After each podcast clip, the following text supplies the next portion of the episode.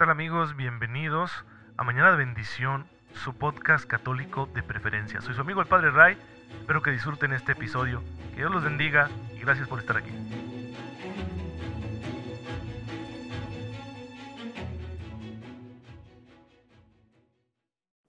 Muy buenos días queridos hermanos, bienvenidos a su podcast católico favorito, Mañana de Bendición. Soy su amigo el Padre Ray, les envío un fuerte abrazo, un cordial saludo y mi deseo de que ustedes se encuentren hoy gozando de la mayor de las bendiciones.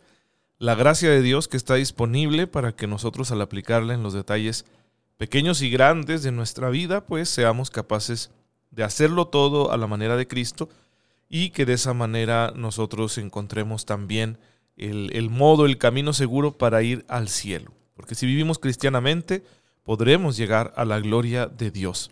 Y por eso la gracia es lo más importante en nuestra vida. Es el auxilio constante que Dios nos da porque nos ama para que todo en la vida pueda resultar como Él quiere, como Él nos lo pide. Es decir, cuando Él nos pide que hagamos su voluntad, nos está dando la gracia para poder cumplirla. ¿Sí? Dios no es injusto. Al contrario, es justicia pura y por eso en su justicia pues nos da lo que nos pide. El día de hoy estamos celebrando a Nuestra Señora del Pilar, es hoy 12 de octubre, también celebramos el famoso Día de la Raza porque bajo el patrocinio de la Virgen eh, se inició la evangelización de América el 12 de octubre del año 1492, que es el encuentro entre estas dos grandes regiones del mundo, Europa, llamada el Viejo Mundo, y el continente que posteriormente se llamaría americano. Y hay muchos detalles históricos aquí polémicos porque depende mucho la mentalidad con la que tú asumas esto, ¿no? No se debe romantizar ni la una cosa ni la otra ni se debe romantizar el proceso de colonización y evangelización, porque como todo factor humano tuvo graves carencias y muchas veces estuvo acompañada de acciones contrarias a la dignidad humana, pero tampoco se debe romantizar la existencia precolombina, ¿sí? es decir, la vida de los pueblos originarios de América antes de la llegada de los europeos, tampoco hay que romantizarla, porque como toda sociedad humana pues estaba también llena de muchas carencias. De lo que debemos estar contentos y orgullosos, especialmente en la parte que fue colonizada por los españoles, es del mestizaje. Fue un proceso interesante que ha dado lugar a una nueva identidad y en él jugó un papel muy importante la fe de la iglesia, la iglesia católica que estaba evangelizando, los misioneros que llevaron a Cristo a todos estos nuevos pueblos. Entonces ahora tenían algo en común con los conquistadores, con los colonizadores, la fe y por eso desde un principio se permitía el matrimonio entre españoles y gente de los pueblos originarios. Así que eso dio lugar al mestizaje, una cultura mestiza nueva, con sus cualidades, claro, con sus desventajas como todo, y también pues con una fe, una fe que la sostiene y que le da sentido. Y, nosotros los latinoamericanos somos herederos de ese encuentro y de ese mestizaje. Ojalá que sepamos valorarlo y que no caigamos en, en un curioso eh, racismo a la inversa. Racismo a la inversa porque sería ahora despreciar todo lo que venga de los europeos, ¿no? Si los europeos los hemos tachado de racistas muchas veces, y vaya que en ocasiones lo han sido, especialmente en Estados Unidos se ha generado una cultura muy racista. A mí no me cabe en la cabeza que haya surgido esa separación eh, en Estados Unidos con la población afroamericana y que se haya prolongado tanto tiempo. Que digo, Latinoamérica no está libre de cosas así, pero no de una forma institucionalizada. Sí, a veces despreciamos a alguien porque es más moreno y ahora estamos despreciando a alguien porque es más blanco, pero no, no ha existido una institucionalización de eso. ¿sí? Por eso tuvimos un presidente indígena en, en México. Por eso muchos de nuestros próceres de la independencia fueron mestizos. Entonces, hermanos, hay que valorar el encuentro de los pueblos, aunque se haya dado como todo encuentro humano con dosis muy fuertes de violencia sin embargo, pues ha surgido una nueva cultura y eso es importante. Cuando dos pueblos tienen algo en común, pueden respetarse mejor. Y tenemos en común eso, la fe. La fe le ha dado identidad a Latinoamérica, la fe católica le dio identidad a España y ahora le da identidad a Latinoamérica y podemos seguirlo cultivando como algo en común. Así que no despreciemos eso que el Señor permitió, porque si no, pues hermanos, nosotros no seríamos cristianos. Y gracias a Dios lo somos, aunque en el proceso hayan sucedido tantas cosas. Pues bien, celebremos hoy el Día de la Raza, celebremos a Nuestra Señora del Pilar y quisiera recordar también que el día de hoy la iglesia recuerda a muchos mártires, pero de distintas épocas históricas. O, por ejemplo, hoy recordamos a Santa Domnina de Anasarbe, quien murió mártir bajo la persecución de Diocleciano hacia el año 301. Fue la última gran persecución, pero la más cruel. Sí, ella fue de las víctimas de esta situación tan horrible que propició ese emperador romano. De igual manera, estamos celebrando a el beato Pacífico Salcedo Pujadés, un sacerdote valenciano de español que falleció en la persecución que se desató en el siglo XX después de la Guerra Civil. Y también recordamos a los beatos Román Sitko y Tomás Bulacker, que fallecieron mártires igualmente en el campo de concentración de Auschwitz durante el dominio nazi. Pues miren, tenemos distintas épocas históricas, pero mismo testimonio. ¿sí? El martirio, el darlo todo por Cristo, incluso derramamiento de sangre. Pues bien, hermanos, el Señor siempre da la gracia para que resistamos las persecuciones, entonces hay que confiar en Él, porque persecuciones siempre habrá. Él nos lo dijo muy claro que a todos los que hayamos dejado algo por Él nos dará el ciento por uno y la vida eterna, pero junto con persecuciones. Por eso hay que estar muy centrados en Él, hay que estar anclados en Cristo para poder resistir cualquier situación que se nos vaya a presentar, que Dios vaya a permitir en nuestra vida, estar anclados en Cristo para poder dar testimonio de Él. Pues vamos hablando de la identidad del Señor, de nuestro Redentor. Estamos conociéndolo cada vez mejor. Hemos dicho ya que Él quiere ser conocido, que invita a sus discípulos a un conocimiento íntimo de su persona. También hemos dicho que dentro de ese conocimiento Él pide una adhesión a su persona. Y que cuando nos pide esa adhesión es a su mensaje, es decir, a sus enseñanzas explícitas, pero también a sus actitudes, que imitemos sus actitudes y por supuesto que mantengamos la comunión interpersonal con Él, porque sin esa comunión pues no se puede no se puede ser cristiano sin la comunión con Cristo. Así los discípulos van descubriendo que Jesús no es un hombre ordinario. Van descubriendo que se trata de Dios hecho hombre. Esa identidad divina que se esconde en la carne de Cristo va apareciendo a través de sus milagros, a través de su autoridad, pero sobre todo aparecerá con claridad en su muerte y resurrección.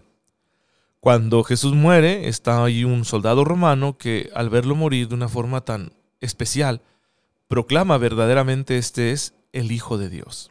¿Sí? Hace una confesión de fe en ese momento en que Cristo muere, fíjense, no lo ha visto resucitado, pero por el modo de morir ya afirma que Jesús es Dios. Pues eh, hoy vamos a centrarnos en, en un texto de la carta de San Pablo a los filipenses, capítulo 2, versículos del 6 al 11 es el llamado himno cristológico. Está hecho con una forma de himno, como para proclamarse, como para cantarse. Y aquí lo que nos dice San Pablo es que Jesús se ha humillado, que ha hecho una opción, que ha renunciado a las prerrogativas de su naturaleza divina, que ciertamente las posee. ¿Sí? Porque la realidad trascendente de la que Jesús goza no la interpretamos nosotros como algo para tener poder, para ejercer poder. Que no hay duda, Cristo como Dios tiene poder, pero no lo usa para el poder en el sentido como lo entendemos nosotros.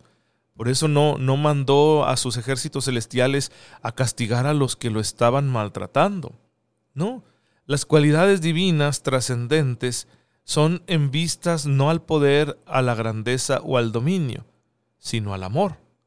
Por eso Cristo no usa su igualdad como Dios, ¿sí? su, igualdad con el Padre, su dignidad gloriosa y su poder como un instrumento de triunfo, ni como un signo de distancia, ni como una expresión de supremacía aplastante. Al contrario, dice San Pablo en el versículo 6, se ha despojado, se ha vaciado de sí mismo, se ha sumergido sin reservas en la miseria y la debilidad de la condición humana la forma divina se, oculta ahora en Cristo bajo la forma humana, es decir, bajo nuestra realidad que está marcada por el sufrimiento, por la pobreza, por el límite y por la muerte. Así pues, no se trata de un simple revestimiento, de una apariencia. No es que Jesús aparezca con la condición humana, la asume realmente. Sí, fíjense que en las narraciones religiosas de los, eh, de los paganos, de la cultura grecorromana, siempre los dioses cuando venían a la tierra se disfrazaban. Pero Jesús no se ha disfrazado, Él realmente se ha hecho hombre. Dios se ha hecho hombre y así es plenamente Dios con nosotros. ¿Sí? Ahora la realidad divina de Cristo está viviendo una experiencia auténticamente humana.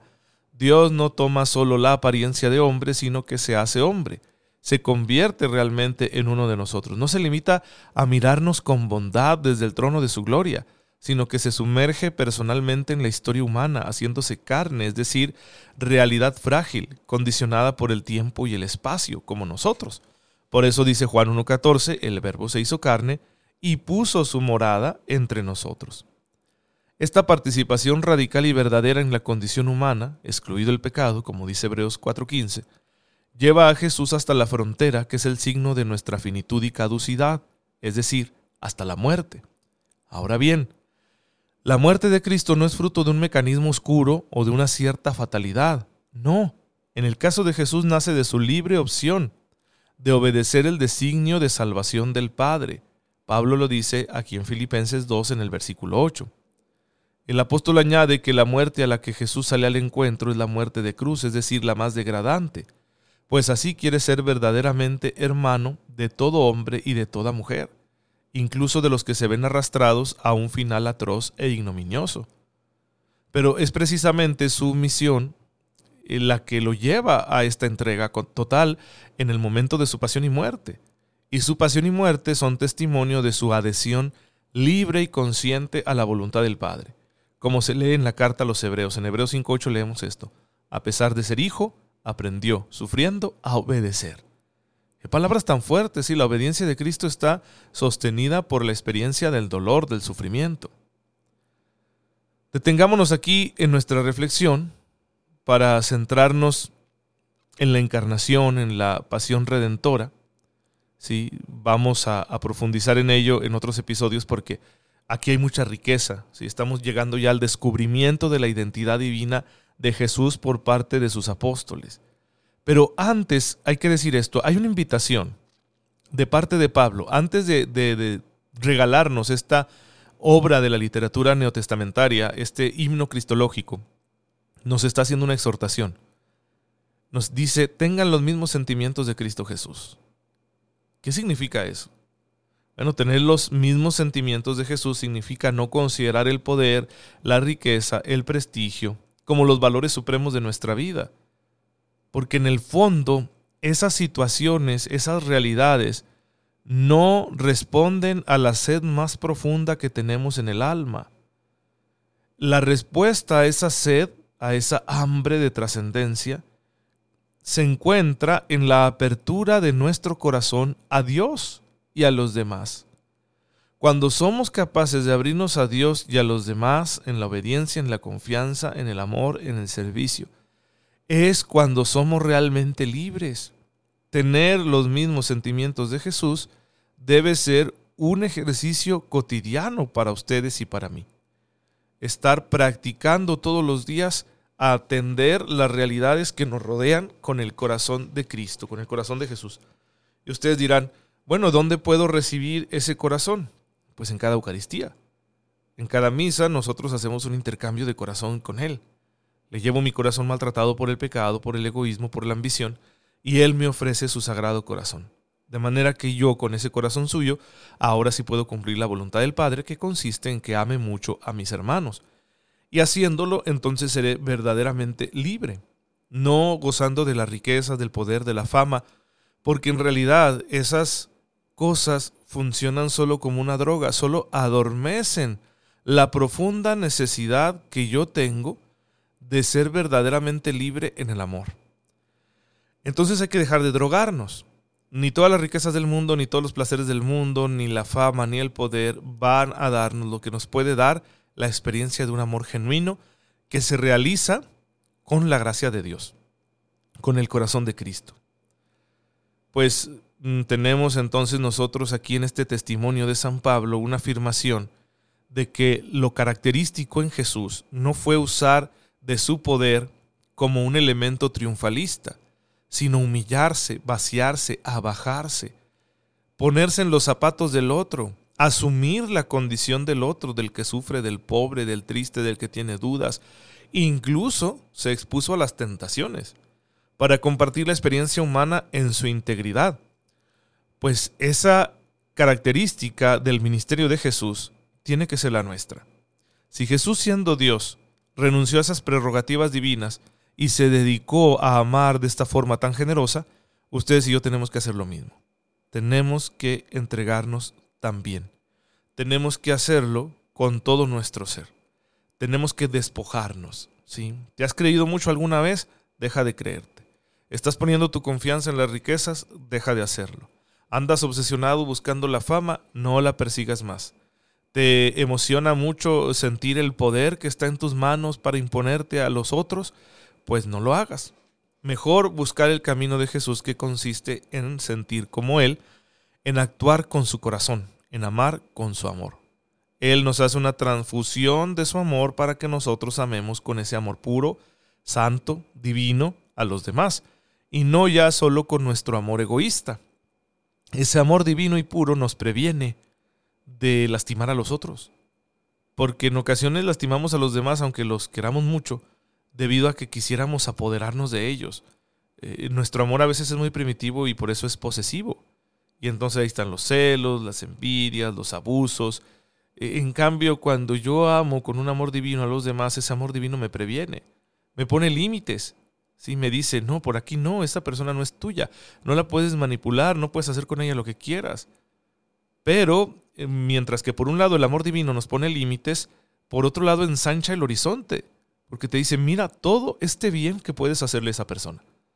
Todas estas cosas buenas que puedes hacerle, todo el servicio que puedes prestarle, todo el cariño que puedes compartirle, todo el respeto que puedes brindarle, toda la misericordia que puedes manifestarle. Y eso, cuando uno lo realiza, pues no solo nos permite una vivencia de un amor muy puro, sino que además nos ayuda a encaminar al otro al encuentro con Dios, es decir, nuestro amor humano iluminado por el amor divino a la manera de Cristo se convierte en un puente para que el otro experimente también el amor que Dios le tiene y de esa manera se convierta y responda con su propia fe. Si yo quiero evangelizar, la mejor manera de evangelizar es amando. Amando de verdad, con un profundo respeto a la dignidad del otro, mostrándole una misericordia muy generosa, auxiliándole en sus necesidades, queriéndole así como es, aceptándole. todas esas son manifestaciones de un amor que se ha dejado iluminar por el misterio de Cristo. Entonces bajémonos del pedestal, dejemos de obsesionarnos con las cosas de este mundo y asumamos esta invitación que nos hace la palabra de Dios. Si Cristo, siendo Dios, se humilló a sí mismo, ¿por qué no habríamos de humillarnos nosotros? ¿Sí? No, no porque seamos masoquistas, sino para encontrar una forma de amor que sea mejor y con esa forma de amor poder nosotros ser verdaderamente libres, porque amando es como seremos libres. Pues hermanos, esta es la enseñanza del día de hoy. Ojalá que no solo ilustremos nuestro entendimiento con ese dato importantísimo de que Jesús es Dios hecho hombre, sino que también estemos dispuestos a asumir esta enseñanza en nuestra vida cotidiana, en nuestra vida práctica.